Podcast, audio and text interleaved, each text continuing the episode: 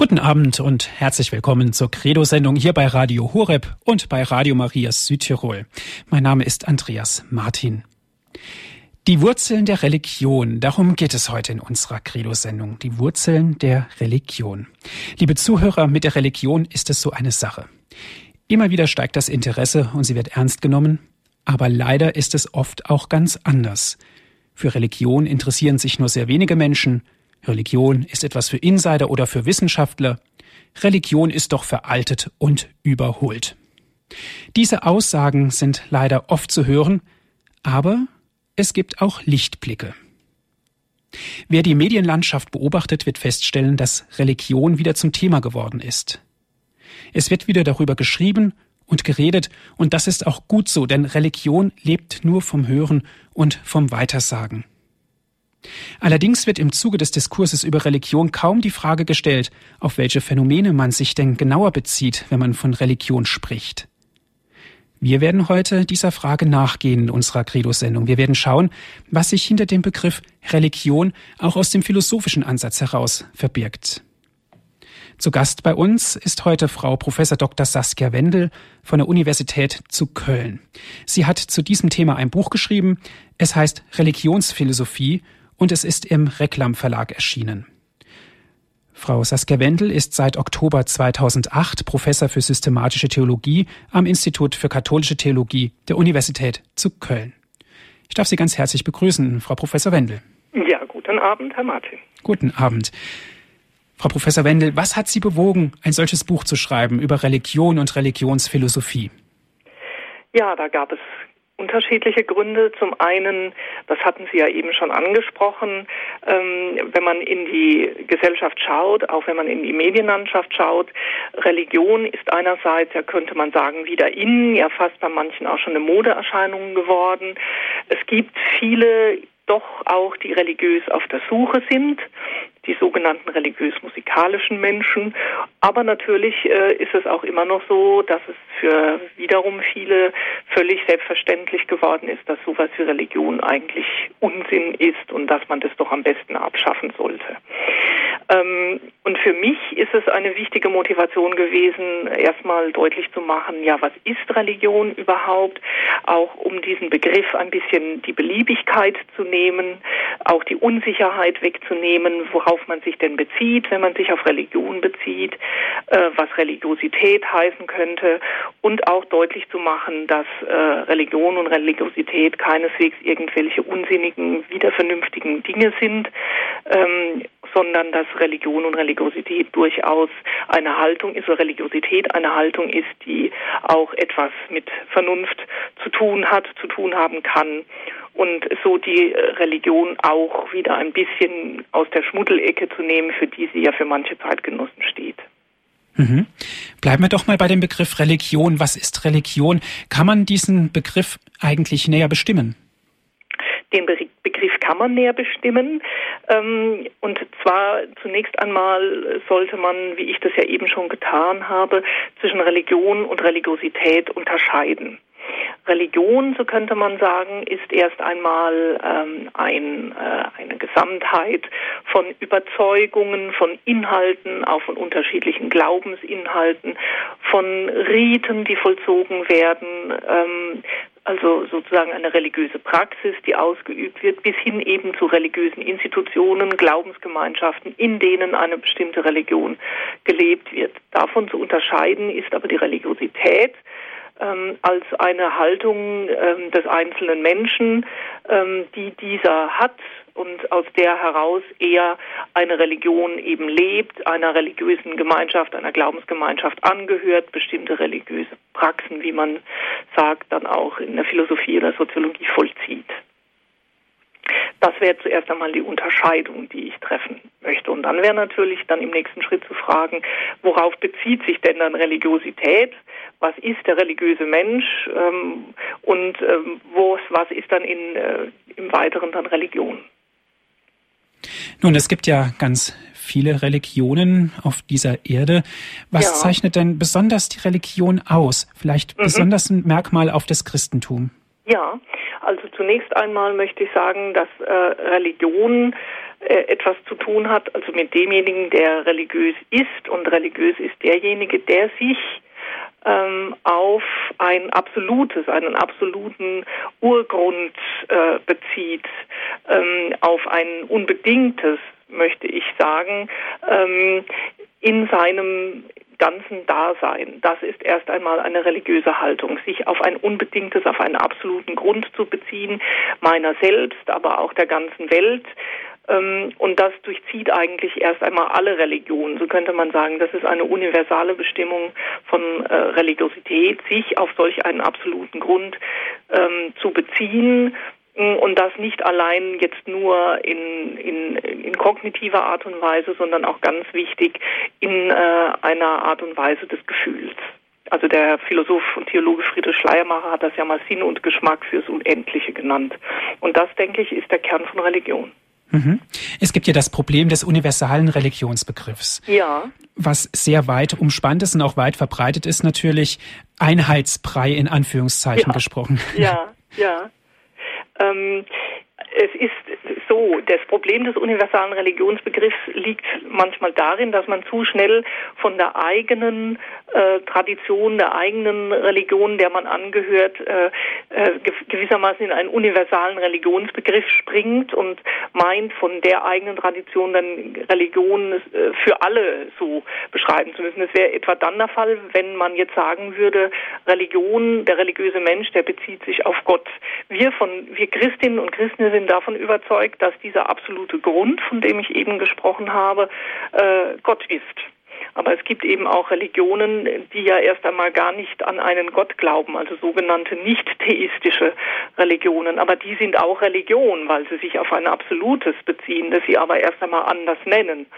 Ähm, also wenn man jetzt Religionen zu schnell bestimmen würde mit, äh, äh, ja, derjenige ist religiös, der an einen Gott glaubt, dann hätte man die Definition, die Bestimmung von Religion zu schnell gemacht. Und dann, das wäre dann ein, ein Problem einer, das wäre das Problem einer ähm, ja, undifferenzierten, zu schnellen Bestimmung des universalen Phänomens Religion. Dennoch muss man Religion eben universal bestimmen. Sie tritt überall da auf, wo sich eben Menschen auf ein wie immer dann noch näher zu bestimmendes Absolutes beziehen. Das ist aber eine sehr, sagen wir mal, erst noch offene ähm, Bestimmung äh, von Religion. Und dann, jetzt zum Beispiel wir aus unserer christlichen Überzeugung heraus, wir werden dann da an bestimmten Punkten, sagen wir mal, deutlicher. wir werden deutlicher, genau. Und das natürlich auch hier in der Credo-Sendung. Frau Dr. Ja. Wendel, wie formiert sich die Religion zum Christentum? Ja, ähm, ich hatte es ja eben gesagt, also erst einmal hat es etwas mit diesem Gefühl, dieser Gestimmtheit für ein Absolutes äh, zu tun. Ähm, ich würde da gern hinzufügen, aber diese Gestimmtheit, die kommt eben in mir selbst auf. Ich sage dazu immer, in meinem eigenen Selbstbewusstsein, in meinem eigenen Bewusstsein beziehe ich mich auf einen absoluten Grund, den ich in gewisser Art und Weise auch, das ist ja die große Tradition der Mystik, die uns das auch vertraut gemacht hat, schon auch in mir selbst vorfinde. Ähm, wir Christinnen und Christen sind nun davon überzeugt, dass dieser Grund nicht einfach nur ein anonymes etwas ist, ähm, als Grund der Welt oder des Kosmos oder mir selbst, sondern dass dieser Grund personal bestimmt ist, personalstrukturiert ist, dass mir da nicht ein etwas entgegenkommt äh, und ein etwas dem ich mich verdank, von dem ich mich verdankt fühle, sondern ein jemand, eine Person, den ich auch ansprechen kann und vor allen Dingen eine Person, die sich mir zeigt und die sich mir gezeigt hat. Also es kommt ganz wesentlich für das Christentum eine Bestimmung hinzu. Das Absolute wird personal bestimmt als Gott ähm, und damit auch von mir unterschieden. Ich kann diesem Gott begegnen, aber ich bin nicht Gott gleich. Das müsste man dann vielleicht noch mal ein bisschen vertiefen. Und es kommt eine weitere Kategorie oder ein weiterer Begriff ins Spiel, äh, wenn es um Religion geht, dass ähm, ich diese Religion nicht einfach aus mir selber mache oder selber herstelle, ähm, sondern dass äh, diese Gestimmtheit, diese Bezogenheit auf das Absolute, das wir Gott nennen, äh, letztendlich aus Gott selbst kommt, sprich, dass er uns das schenkt, dass wir uns auf ihn beziehen können und das nennen wir Offenbarung. Mhm. Ich habe mich für Gott entschieden, aber ich bin nicht Gott gleich. Da möchte ich ganz gerne nochmal nachhaken, Frau Dr. Wendel. Ja, Ähm, ich bin nicht Gott gleich in dem Sinn, dass ähm, es immer noch einen Unterschied gibt zwischen Gott und Welt, Gott und dem Selbst. Ähm, denn wir sind ja davon überzeugt, dass ähm, es ähm, ja eine Differenz gibt, eine Unterscheidung, die wir Schöpfungsdifferenz nennen, dass Gott Welt uns äh, in aus sich sozusagen heraus äh, gesetzt hat, nicht aber einfach als ein Zufallsprodukt, sondern in einem Akt der Entscheidung. Ähm, und das impliziert aber auch schon eine Unterscheidung, nämlich eben diejenige zwischen Gott und Welt oder Gott und Selbst.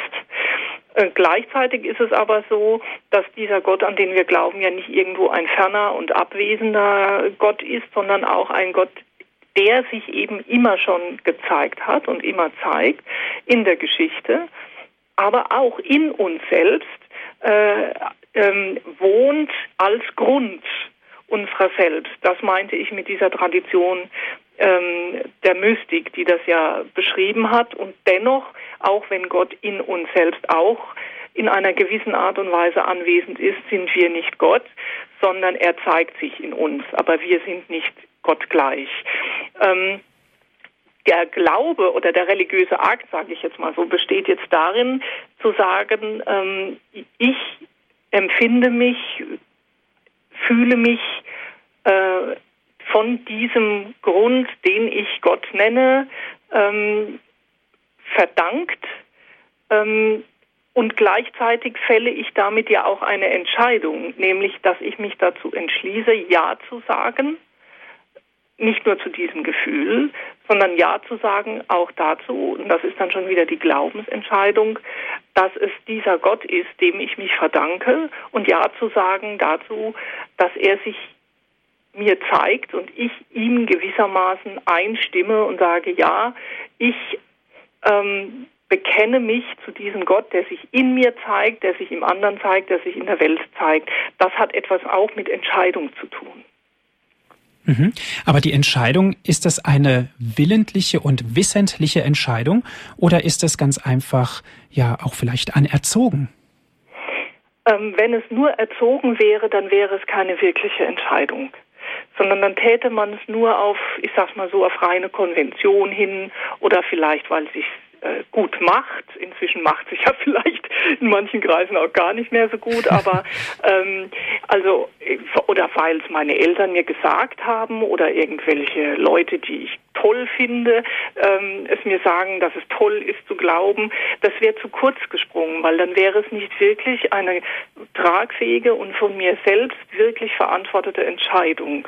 Insofern muss es tatsächlich auch eine willentliche Entscheidung sein und wie Sie es gesagt haben, eine wissentliche. Das heißt, ich muss sie mit der ganzen Kraft meiner Vernunft und meiner Erkenntnis vollziehen. Wenn ich also nur glauben würde, weil es weil es mir andere sagen, dass ich das tun soll oder weil ich das Gefühl habe, dann mir irgendwie den, das Eintrittsbillet in den Himmel zu sichern oder weil es sich einfach gut anfühlt oder weil es so schön ist, in einer Gemeinschaft aufzugehen, dann würde ich sagen, dann ist es keine wirklich tragfähige Entscheidung. Die muss sozusagen mit, ja, mit dem Herzen, Mund und Händen getroffen werden und aber auch mit dem Kopf getroffen werden. Ja, Frau Professor Wendel, aber wie ist das denn bei der Taufe zum Beispiel? Ein kleines mhm. Kind wird getauft. Ja. Die Entscheidungskraft liegt natürlich bei den Eltern Klar. und bei den Paten. Ja. Aber da wird doch sozusagen übertragen ausgedrückt der Stempel der Religion dem Kind schon aufgedrückt.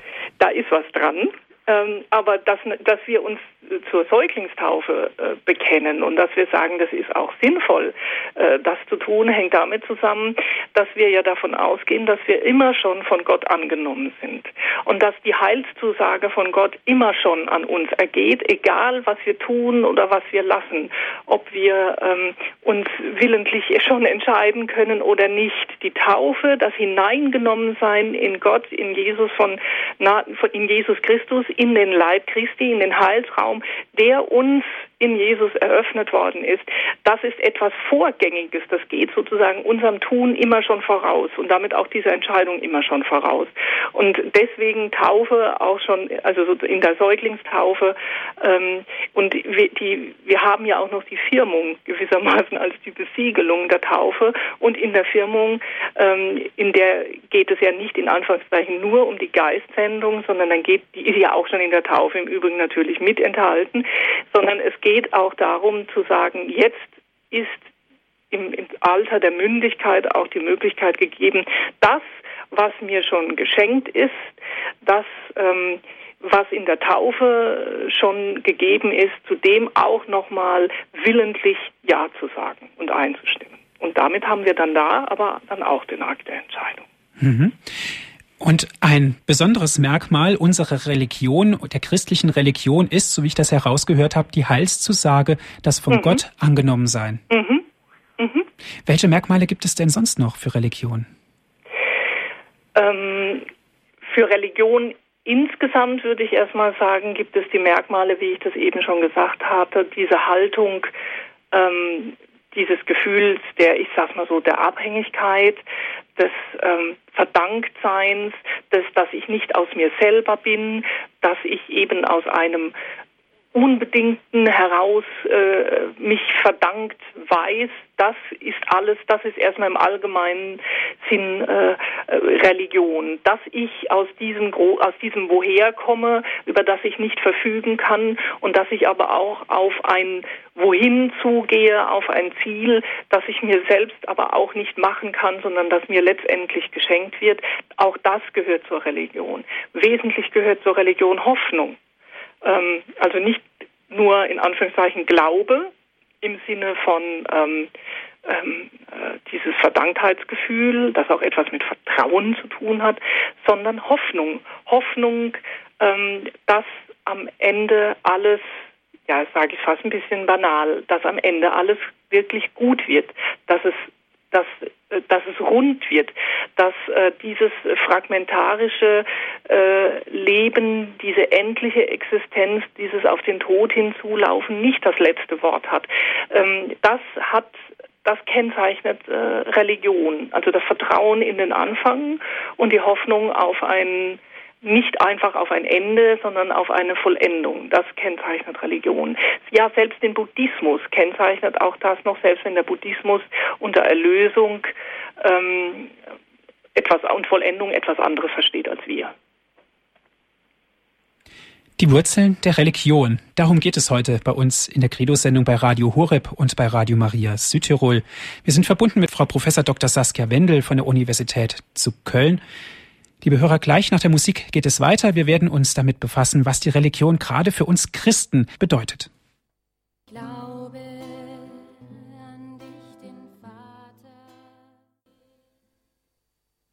Sie hören die Credo-Sendung hier bei Radio Horeb und bei Radio Maria Südtirol. Die Wurzeln der Religion, das ist heute unser Thema. Wir sprechen heute mit Frau Professor Dr. Saskia Wendel.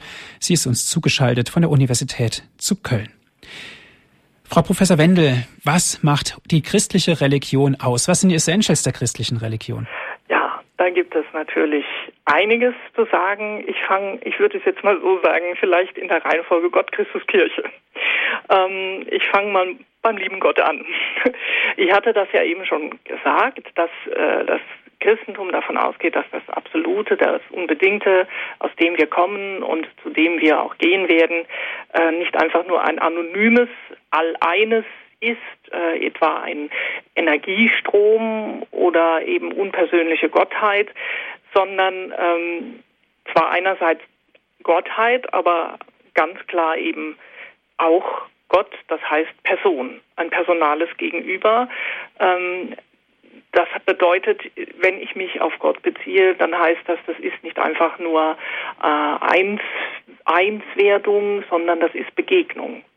Ähm, und äh, Begegnung zwischen äh, Gott und Mensch. Ähm, also Personen, die sich da einander begegnen und zuwenden, auch wenn Gott natürlich keine Person ist im menschlichen Sinne. Ähm, aber trotzdem wesentlich gehört es dazu, zum Christentum, Gott ist Person. Und nicht nur Gott ist eine Person, er ist einer und einzig. Das ist das, ja, das Grundbekenntnis des Monotheismus. Gott ist einer und einzig.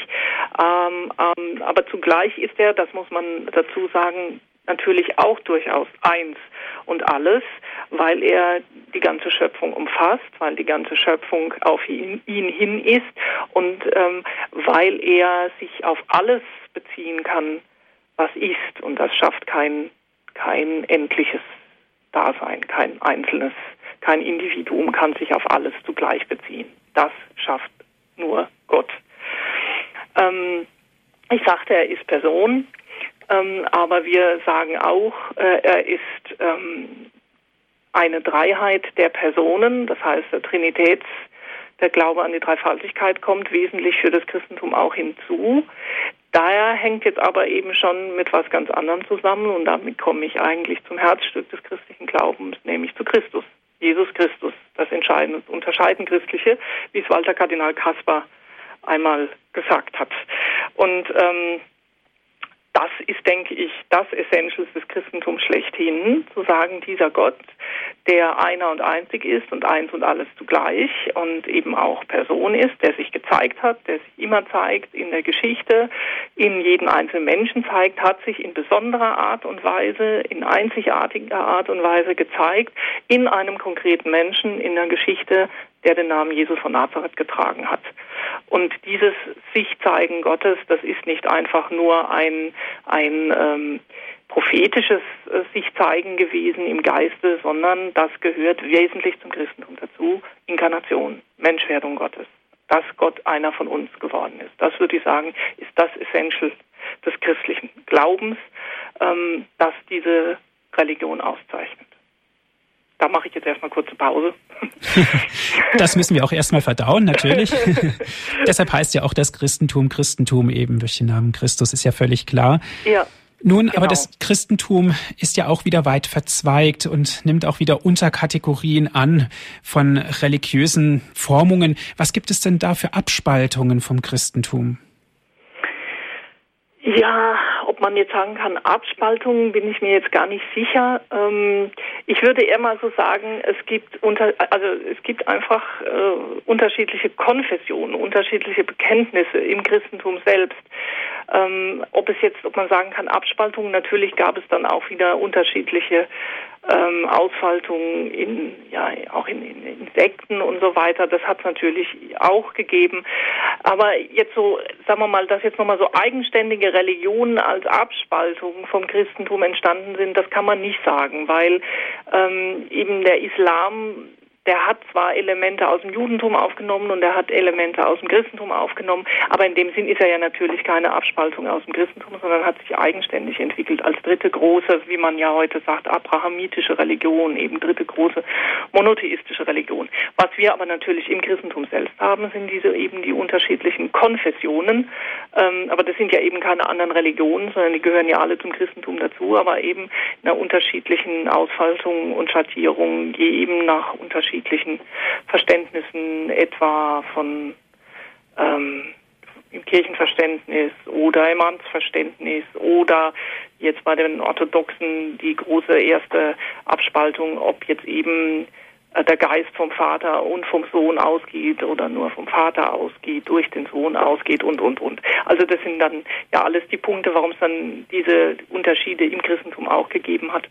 Aber wie gesagt, das ändert nichts daran, dass sich all diese Konfessionen natürlich alle zu diesem Herzstück des christlichen Glaubens, Jesus von Nazareth, die Menschwerdung Gottes in Jesus von Nazareth, das Kommen des Heils in Jesus von Nazareth in die Geschichte bekennen. Mhm. Wenn ich mir jetzt eine Pyramide vorstelle, dann stelle ich mir oben an der Spitze die Religion vor und dann käme ja. als zweiter Stelle, an zweiter Stelle die Konfession. Ist das richtig? Ja, so kann man es sagen. Ja, oder man könnte es, also so, so kann man, ja, das stimmt, so kann man es sagen.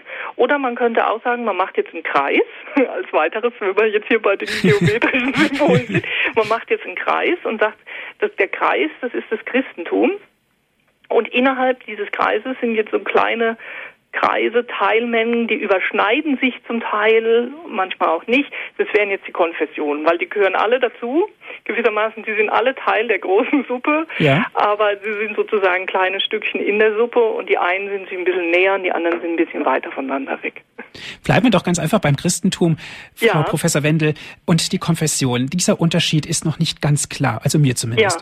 Ja, ähm, also, das Christentum ist sozusagen die Religion, ähm, zu der wir uns bekennen. Also die Religion im Sinne von einem ganz konkreten äh, ja, von ganz konkreten Inhalten, Glaubensinhalten, zu denen wir uns bekennen. Also ausgedrückt im Übrigen äh, unter dem Titel Ihrer Sendung, Credo. Ja, ich glaube. Also was im Credo, im Glaubensbekenntnis zusammengefasst ist, das macht das Herzstück, des, den Kern ähm, der christlichen Religion aus. Also fast auch das Lied, was eben vor unserem sozusagen zweiten Teil gespielt worden ist, auch das, das ist das Kernstück dessen, was, was Christentum ähm, ausmacht. Da beziehen sich alle Christinnen und Christen drauf. Ich glaube an Gott, den Vater, den Allmächtigen und so weiter und so weiter.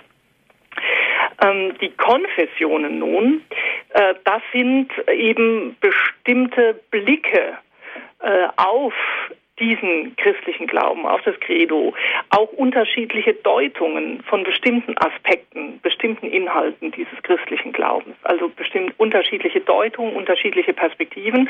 Und wo es unterschiedliche Deutungen, unterschiedliche Perspektiven gibt, da gibt es eben auch manchmal Streit. Und wenn der Streit nicht mehr gut ausgetragen werden kann, ähm, dann gibt es leider, leider auch manchmal Abspaltungen. Und in dem Sinn unterschiedliche Konfessionen, unterschiedliche Bekenntnisse, die sich aber immer noch auf dieses gemeinsame Bekenntnis, das das Christentum ausmacht, auf das Credo, auf die Grundlagen, auf die grundsätzlichen Glaubensinhalte beziehen.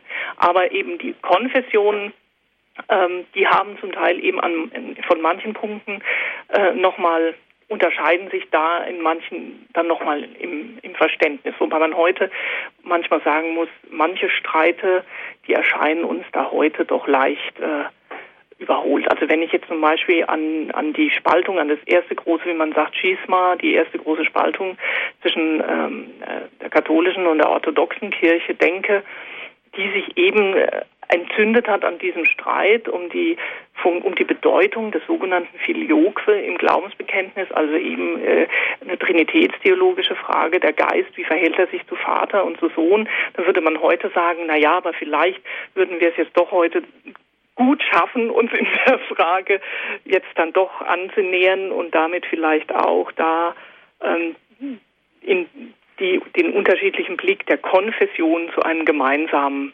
machen zu können. Das wäre jetzt zum Beispiel so ein Beispiel.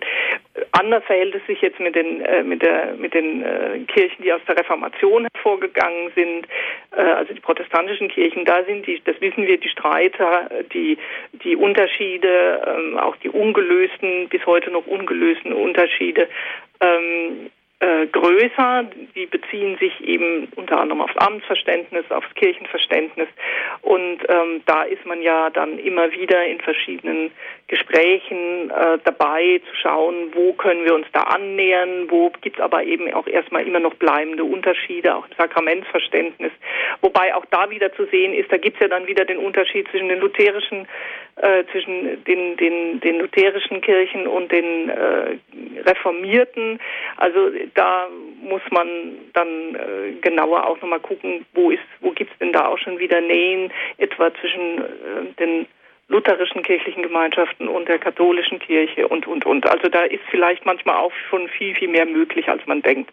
Aber wie gesagt, trotzdem alle gehören sie zum Christentum als Religion unterscheiden sich aber als Konfession darin, dass sie bestimmte Aspekte ähm, des christlichen Glaubens eben anders auslegen, anders deuten, anders gewichten.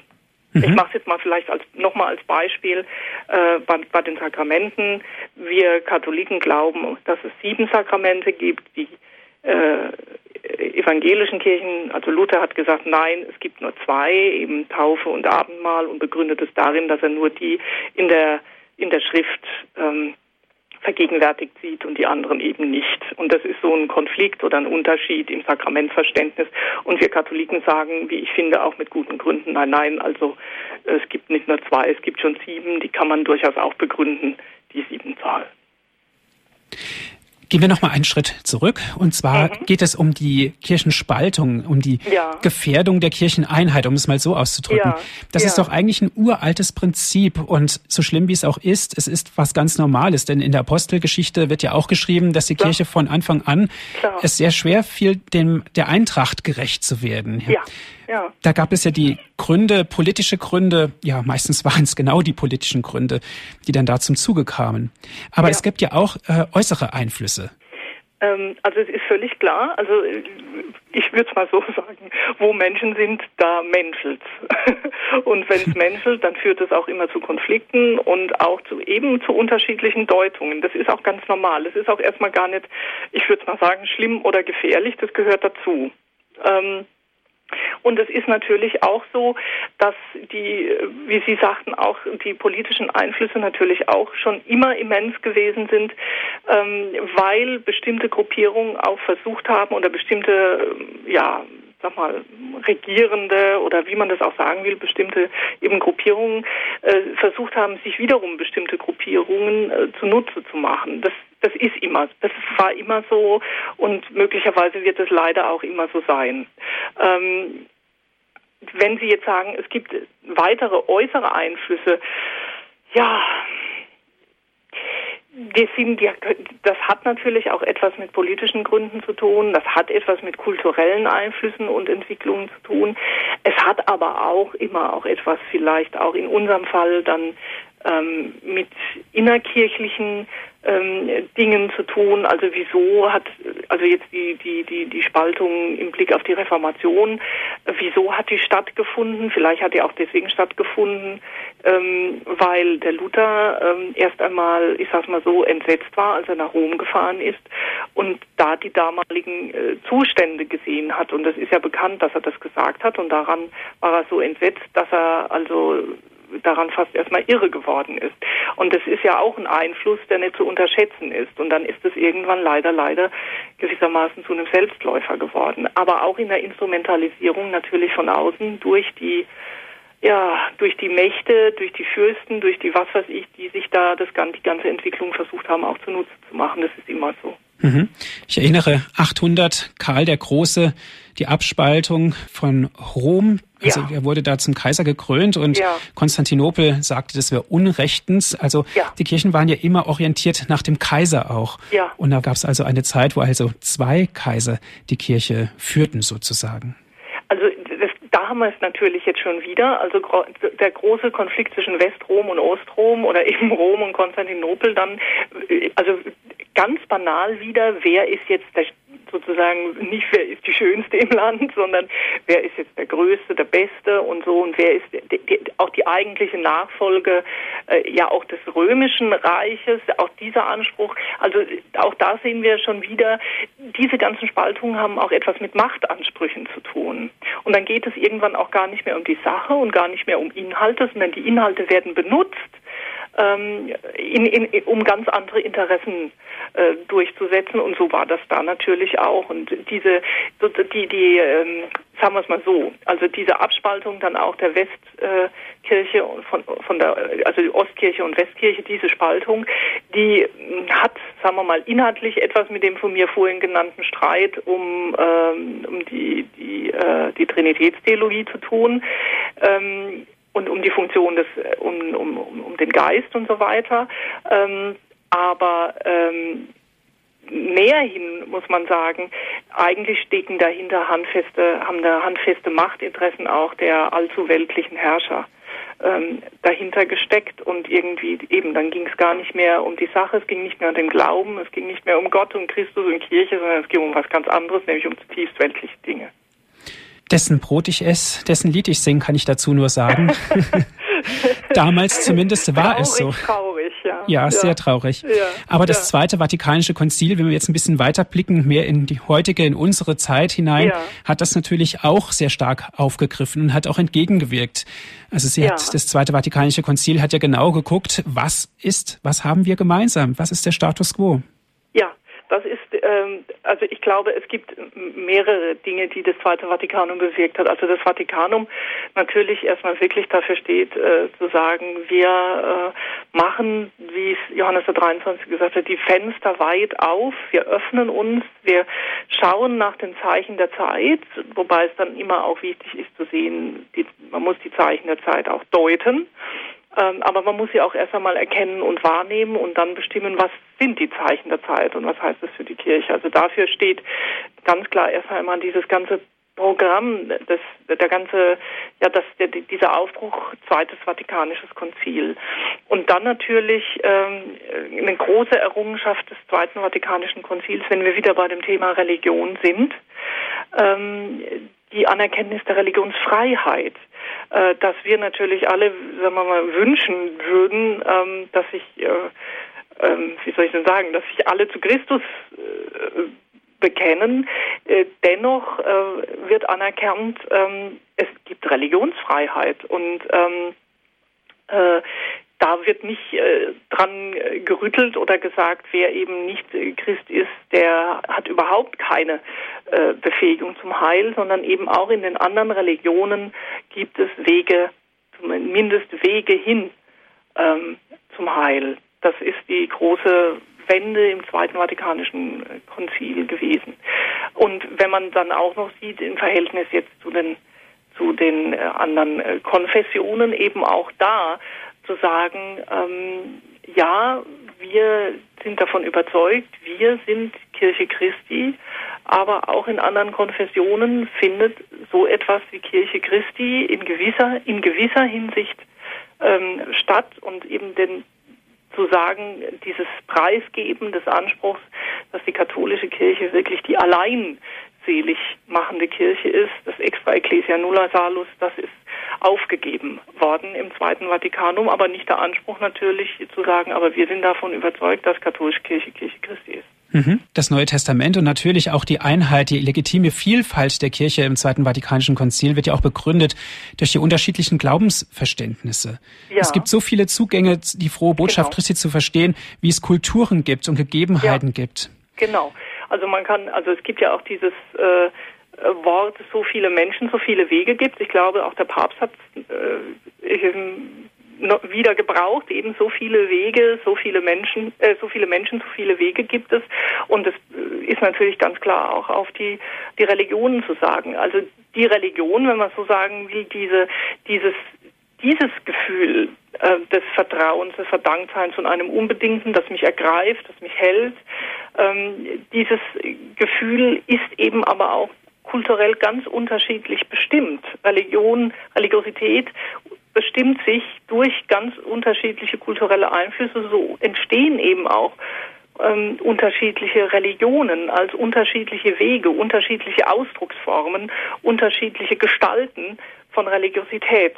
Und ähm, das muss man auch einfach, das ist so und das muss man auch einfach anerkennen. Und das ist auch nicht unbedingt, dass dann die anderen Religionen per se schon defizitär sind. Es ist erst einmal eben ein, ein anderer Weg zum, zu, zu dem, was in Religiosität zum Ausdruck kommt und gelebt wird. Mhm. Wir leben natürlich alle in einer Kultur und es gibt eine Vielfalt der Kulturen. Und gerade ja. in der geeinten Kirche muss ja auch die Vielfalt gegeben sein, dass Völker und Kulturen darin Platz genau. finden. Genau. Ähm, ich glaube, das ist ja auch, ähm, hm, wie soll ich das sagen? Das ist gehört für mich zum äh, zum Kern des Katholischen. Katholisch heißt ja allumfassend erst einmal. Und dass diese Kirche ganz viel umfasst und umschließt, aber in unterschiedlicher Art und Weise, eben weil die Kirche Weltkirche ist und ähm, in, sich in ganz unterschiedlichen Kulturen auch, äh, auch existiert und gelebt wird und sich bewegt, bedeutet es, dass die Vielfalt der Kulturen auch in der Kirche, also im Christentum natürlich selbst schon gegeben ist, aber dann auch, wenn wir jetzt nochmal auf, auf, auf die katholische Kirche schauen, im katholischen selbst schon gegeben ist. Es ist eine Einheit in Vielfalt, eine Einheit in Unterschiedenheit, aber es ist eben nicht eine plane Unterschiedenheit, eins neben dem anderen, sondern es ist zusammengehalten in einer Einheit. Ähm, aber es ist umgekehrt keine, keine äh, monolithische Einheit, sondern eben eine Einheit, die sich ausfaltet in unterschiedliche Ausdrucksformen auch des Katholischen. Je nach, natürlich auch nach Kultur, ähm, in der das gelebt wird. Das heißt ja eigentlich im positiven Sinne Inkulturation. Die Wurzeln der Religion. Darum geht es heute bei uns in der Credo-Sendung. Wir sind im Gespräch mit Frau Professor Dr. Saskia Wendel von der Universität zu Köln.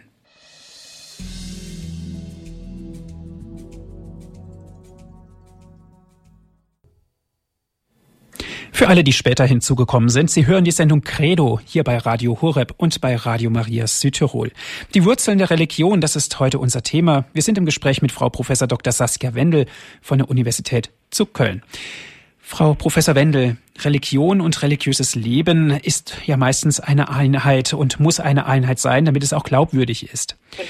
Ja. Aber kann man denn leben ohne Religion? Ja, ich sag's mal so es gibt viele Menschen, die leben ohne Religion. Ähm, ich persönlich äh, kann mir das nicht vorstellen, ohne Religion zu leben, ähm, weil ich glaube, dass eben ein Glaube, der eben ja etwas mit Vertrauen und mit Hoffnung zu tun hat, ähm, einen durch das Leben trägt und diesem Leben äh, einen ganz entscheidenden äh, Sinn verleihen kann und in dieser Hinsicht dieses Leben auch nochmal auf eine ganz andere Art und Weise lebbar macht. Ähm, und die, der religiöse Mensch äh, vielleicht auch nochmal aus dieser Haltung, die er hat, heraus auch nochmal eine besondere Kraft hat, äh, ähm, ja, verantwortungsvoll, sage ich mal, in der Welt zu wirken. Klingt sehr pathetisch, aber da ist vielleicht was dran.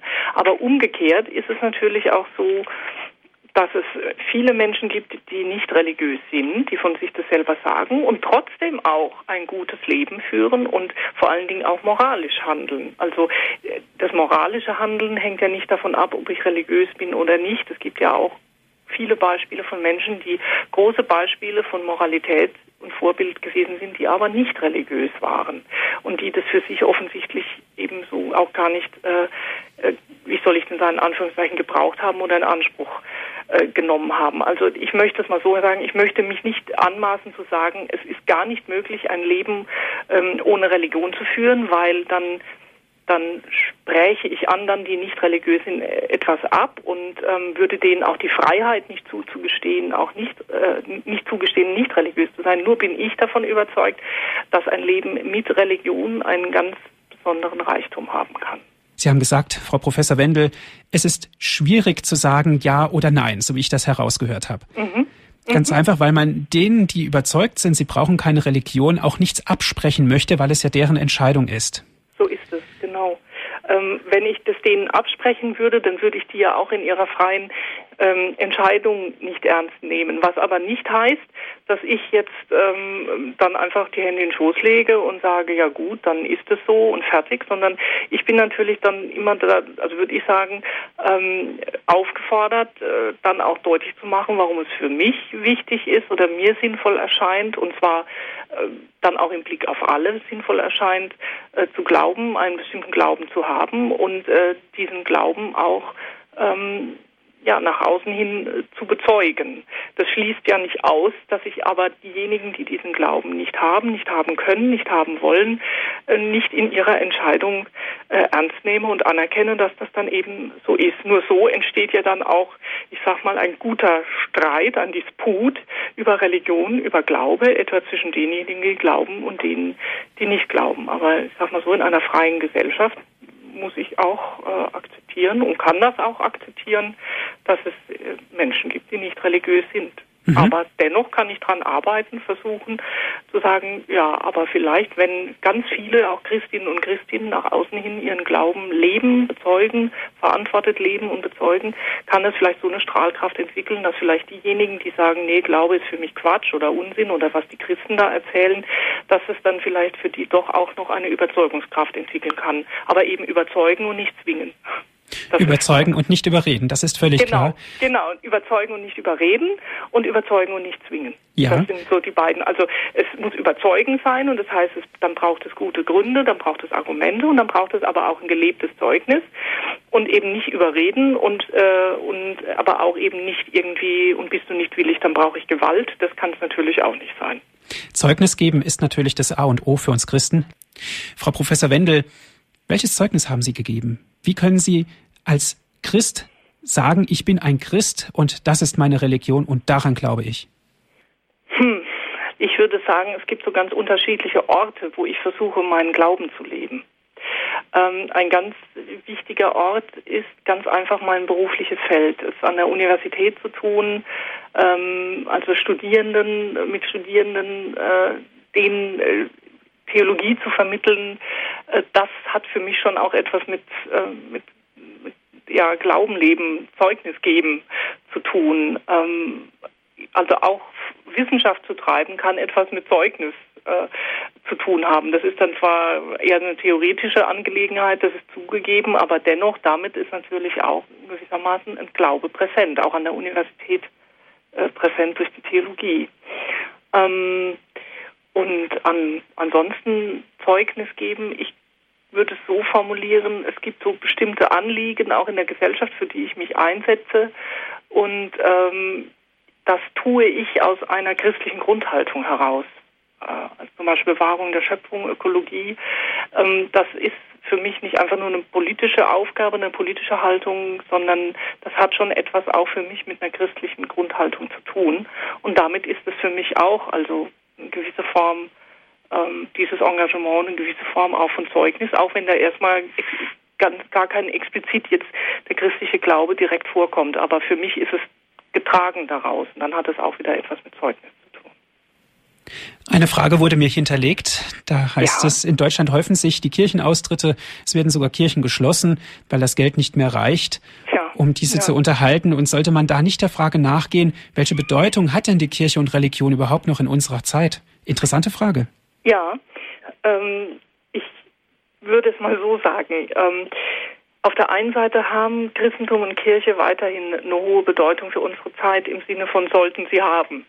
Ähm, dass äh, ich glaube, es um unsere Gesellschaft sehr schlecht bestellt wäre, wenn ähm, der Einfluss des Christentums und eben derjenigen, die das Christentum tragen, und das sind die Kirchen, in der Gesellschaft weiter zurückginge, weil damit auch bestimmte Gehalte in dieser Gesellschaft präsent sind, bis hin auch zu bestimmten Werten und Grundhaltungen, etwa Solidarität, ein ganz wichtiger Wert, der immer mehr unter die Räder zu kommen droht. Und gerade das Christentum steht für eine Solidaritätspraxis, ein Solidaritätshandeln, Diakonia. Und ähm, das ist eine Bedeutung, die das Christentum auch in der Gesellschaft haben muss. Und es wäre tragisch, wenn diese Bedeutung weiter verloren geht. Ähm, jetzt ist die Frage natürlich faktisch ist der, ist der Bedeutungsverlust? Wie steht es faktisch um diesen Bedeutungsverlust? Da bin ich gespalten. Ich glaube, auf der einen Seite, ja, können wir den nicht wegleugnen, der ist da. Ähm, und auf der anderen Seite gibt es aber immer noch vielleicht viel, viel mehr auch an Gebundenheit, äh, ähm, an Religiosität sowieso, an religiöser Suche sowieso, ähm, aber auch vielleicht auch an der Sympathie mit dem Christentum, als wir denken, weil die sich nicht immer schon im Anschluss an die Organisation, an die Institution Kirche ausdrückt. Ähm, oder auch ganz unterschiedliche Wege, die da gelebt werden. Und die möchte ich nicht von vornherein ähm, kleinreden. Also vielleicht auch ein bisschen optimistischer da schauen, positiver schauen und nicht nur denken, wir sind eine gänzlich durchsäkularisierte Gesellschaft. Ich glaube, das sind wir gar nicht. Wir sind gar keine in diesem Sinn so stark säkulare Gesellschaft, auch wenn es auf den ersten Blick so scheint. Also ein bisschen mutiger in die Zukunft schauen. Mutiger in die Zukunft schauen, ja. jawohl. Frau Professor Wendel, für manche Menschen ist ja der, die Religion sozusagen der Rettungsanker, der Strohhalm, an den sie sich klammern. Mhm. Welche Aktivitäten gibt denn die Religion, um diese Sicherheit zu begründen? Ja, also die, die Religion kann dem Menschen natürlich erst einmal eine Sicherheit verleihen, dadurch, dass es ihm gelingen kann, ähm, sein Leben, das ja erst einmal ein Leben ist, was durch den Tod am Ende spätestens dann sinnlos erscheint, einen Sinn zu geben. Und das bedeutet auch Sicherheit zu geben. Ähm, auch dem Leben einen Sinn zu geben, dadurch, dass wir glauben, dass wir eben nicht aus dem Nichts kommen und wieder ins Nichts gehen oder nur ein zufälliges Produkt, ein Aufflackern irgendwie in diesem Weltenlauf sind, sondern dass, ähm, dass da eben einer ist, aus dem dieses alles stammt und zu dem dieses alles wieder hingehen wird. Und auch das gibt eine, eine Sicherheit, eine, eine Haltung, die aber eben dieses Leben in seiner Fragilität, in seiner Gebrochenheit, in seiner Endlichkeit ähm, bewältigen hilft. Ähm, oder auch so etwas, diese Erfahrung, es ist ja nicht nur die Erfahrung der Sterblichkeit, es ist ja auch überhaupt die Erfahrung, dass ich unvollkommen bin, dass ich äh, nicht immer so alles tue, was mir eigentlich geboten erscheint, sozusagen. Also, dass kein Mensch vollkommen ist. Ähm, aber eigentlich wir alle danach sehnen, dass das doch so wäre, dass es Leid in der Welt gibt, dass es Unrechtszusammenhänge gibt in der Welt, ähm, dass es Opfer gibt, immer wieder Opfer der Geschichte, ähm, und dass wir aber als religiöse Menschen darauf bauen, dass das nicht alles, dass dieses Leid, dass dieses Unrecht, dass der, die Sinnlosigkeit nicht das letzte Wort hat. Und das kann einem religiösen Menschen eine Sicherheit geben. Und dann noch, wenn sich das dann auch zum Ausdruck bringt in ähm, sag mal, in der konkreten Lebenspraxis, sei es jetzt eine ethische Praxis, sei es eine diakonische Praxis, sei es eine verkündende Praxis, aber vor allen Dingen sei es natürlich auch eine liturgische Praxis, sei es eben den Vollzug auch von Sakramenten. Das kann auch, ähm, ja, soll ich denn das sagen? Eine Sicherheit geben. Mhm. Ja, eine Sicherheit geben, aber ähm, ähm, nicht so eine, so eine, hm, nicht eine Sicherheit, die sämtlichen Zweifel ausschließt. Ja. Ne? Einen ersten ja. Hörer haben wir in der Leitung, Frau Professor ja. Wendel. Ist es Herr Dr. Möller? Guten Abend, Herr ja. Möller. Hallo, schönen guten Abend, Frau Professor. Ich habe äh, mit Interesse äh, Ihren Ausführungen zugehört. Ich bin äh, Arzt für Allgemeinmedizin in der Nähe von Aachen äh, und ähm, ja, möchte einfach mal sagen, ich könnte mir ein Leben ohne Religion nicht vorstellen. Ja. äh, ich äh, und das, äh, ich denke, das gehört auch äh, zu dem Beruf des Arztes, dass er irgendwo religiös ist. Ja. Und äh, denn viele Probleme in der Praxis kommen, sind seelische Probleme, die früher, sage ich mal, im Beistuhl äh, erledigt wurden. Mhm. Und leider lässt ja diese Praxis nach. Äh, aber diese Menschen kommen halt äh, in die Allgemeinmedizin zum Hausarzt und, und klagen, und klagen ja. da ihre Probleme. Ja. Und äh, wir wissen ja alle, die psychischen Probleme, äh, sie machen ja fast mittlerweile 50 Prozent aus, psychosomatisch und dergleichen. Mhm. mhm. Und äh, da sind wir gefragt mit Gespräch, mit Hilfe ja. und dergleichen. Und äh, da stelle ich erstaunlicherweise auch fest, wie viele Menschen, die also jetzt trotz Kirchenaustritte äh, gläubig sind, äh, aber ja an der Organisation, Organisation, Kirche sagen, nein, damit kann ich mich äh, nicht ja. identifizieren. Ja. Ja. Leider, von daher denke ich auch, ist da ein irgendwie Umbruch notwendig. Dankeschön, ja. Herr Dr. Möller, für Ihre Ausführungen. Die Sendezeit ist nun leider fortgeschritten. Den Herrn Netter nehmen wir auf Sendung. Okay. Grüß Gott, Herr Netter. Ja, guten Abend. Ähm, ich denke da auch an einen Missionsbefehl von Jesus. Also nicht nur Zeugnis geben, sondern auch einen Missionsbefehl. Geht hinaus in die ganze Welt und macht sie. Tauft sie auf den Namen des Vaters, des Sohnes und des Heiligen Geistes. Das ist schon ein Missionsbefehl auch da. Und dann möchte ich, ähm, ich denke, dass jeder Mensch auf, ähm, wie ein Kompass auf Gott ausgerichtet ist und dass man das aber auch unterdrücken kann. Und ich vermute, ähm, ich vermute, wenn jetzt zum Beispiel ein Herr Habermas sagt, er ist religiös unmusikalisch, das nehme ich ihm nicht ganz ab. Ich glaube nämlich, dass das jeder Mensch hat. Denn der Paulus schreibt ja in seinem Brief, die Heiden sind nicht unentschuldigt, auch sie können Gott aus den Werken erkennen. Das war so jetzt noch mein Beitrag. Ja, danke schön, Herr Netter. Ein schönes Schlusswort, Frau Dr. Wendel. Ein Satz hierzu. Ähm, einfach nur äh, kurz, Mission und Zeugnis schließen sich nicht aus. Ich sage lieber Zeugnis, weil Mission hat manchmal so einen inzwischen schwierigen Klang, aber möglicherweise meinen wir das Gleiche. Dankeschön, Frau Dr. Wendel, dass Sie sich die Zeit genommen haben. Es war eine sehr interessante Sendung, hat mich sehr gefreut. Alles Gute und viele Grüße nach Köln. Ja, danke schön. Liebe Hörer, diese Sendung wurde für Sie aufgezeichnet. Wenn Sie sie gerne noch einmal hören möchten, bestellen Sie sich einen CD-Mitschnitt. Rufen Sie an unseren CD-Dienst 08323 9675 120. 08323 9675 120. Natürlich von außerhalb Deutschlands 0049 vorwählen, dann weiter mit der 8323 9675 120. Danke, dass Sie so zahlreich angerufen haben, dass Sie sich mit eingebracht haben in diese Sendung www.horeb.org. Das ist unsere Internetadresse www.horeb.org. Dort können Sie sich die Sendung auf Ihrem Computer herunterladen und erneut anhören. Einen gesegneten Abend und auf Wiederhören sagt Andreas Martin.